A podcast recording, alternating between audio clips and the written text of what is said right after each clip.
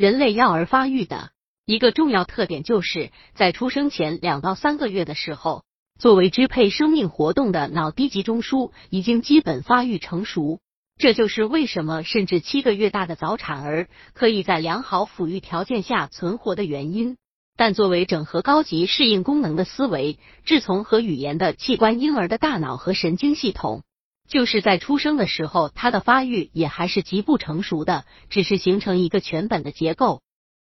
百度搜索慕课大巴，下载更多早教资源。婴儿出生的时候，神经细胞只有约一千亿个，成人为一千四百亿到一千五百亿个。神经元的结构还比较简单，神经纤维也是既短又少。大部分的神经纤维也还没有做鞘化，在胎儿后期和新生儿早期，神经元和神经纤维迅速被一层蜡质的磷质所顶盖，称为妞鞘化，就像电线加上了包皮一样。正是由于神经纤维脸鞘化的形成，才保证了神经传导的迅速和准确。所以，翻鞘化也是脑细胞和神经系统成熟的重要标志之一。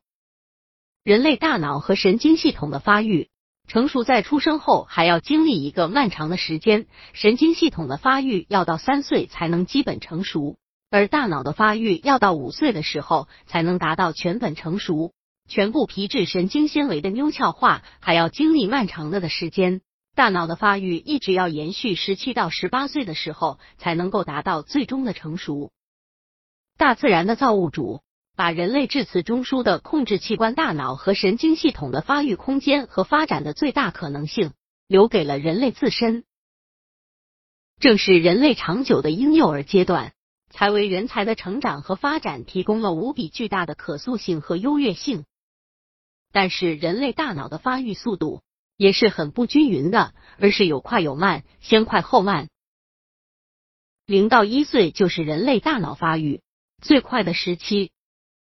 尤其是在出生前两到三个月，到出生后三到六个月之间，人类的大脑更是经历着一个发育的快速增长时期。这一时期，婴儿的成长，尤其是大脑的发育，不是以天，而是以小时、以分钟来计算的。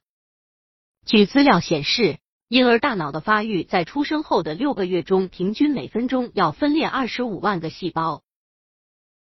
同时，各类神经元分化。大脑皮质层次扩展，细胞发育逐渐完善，神经纤维生长繁殖，大部分神经纤维的月鞘化也将完成。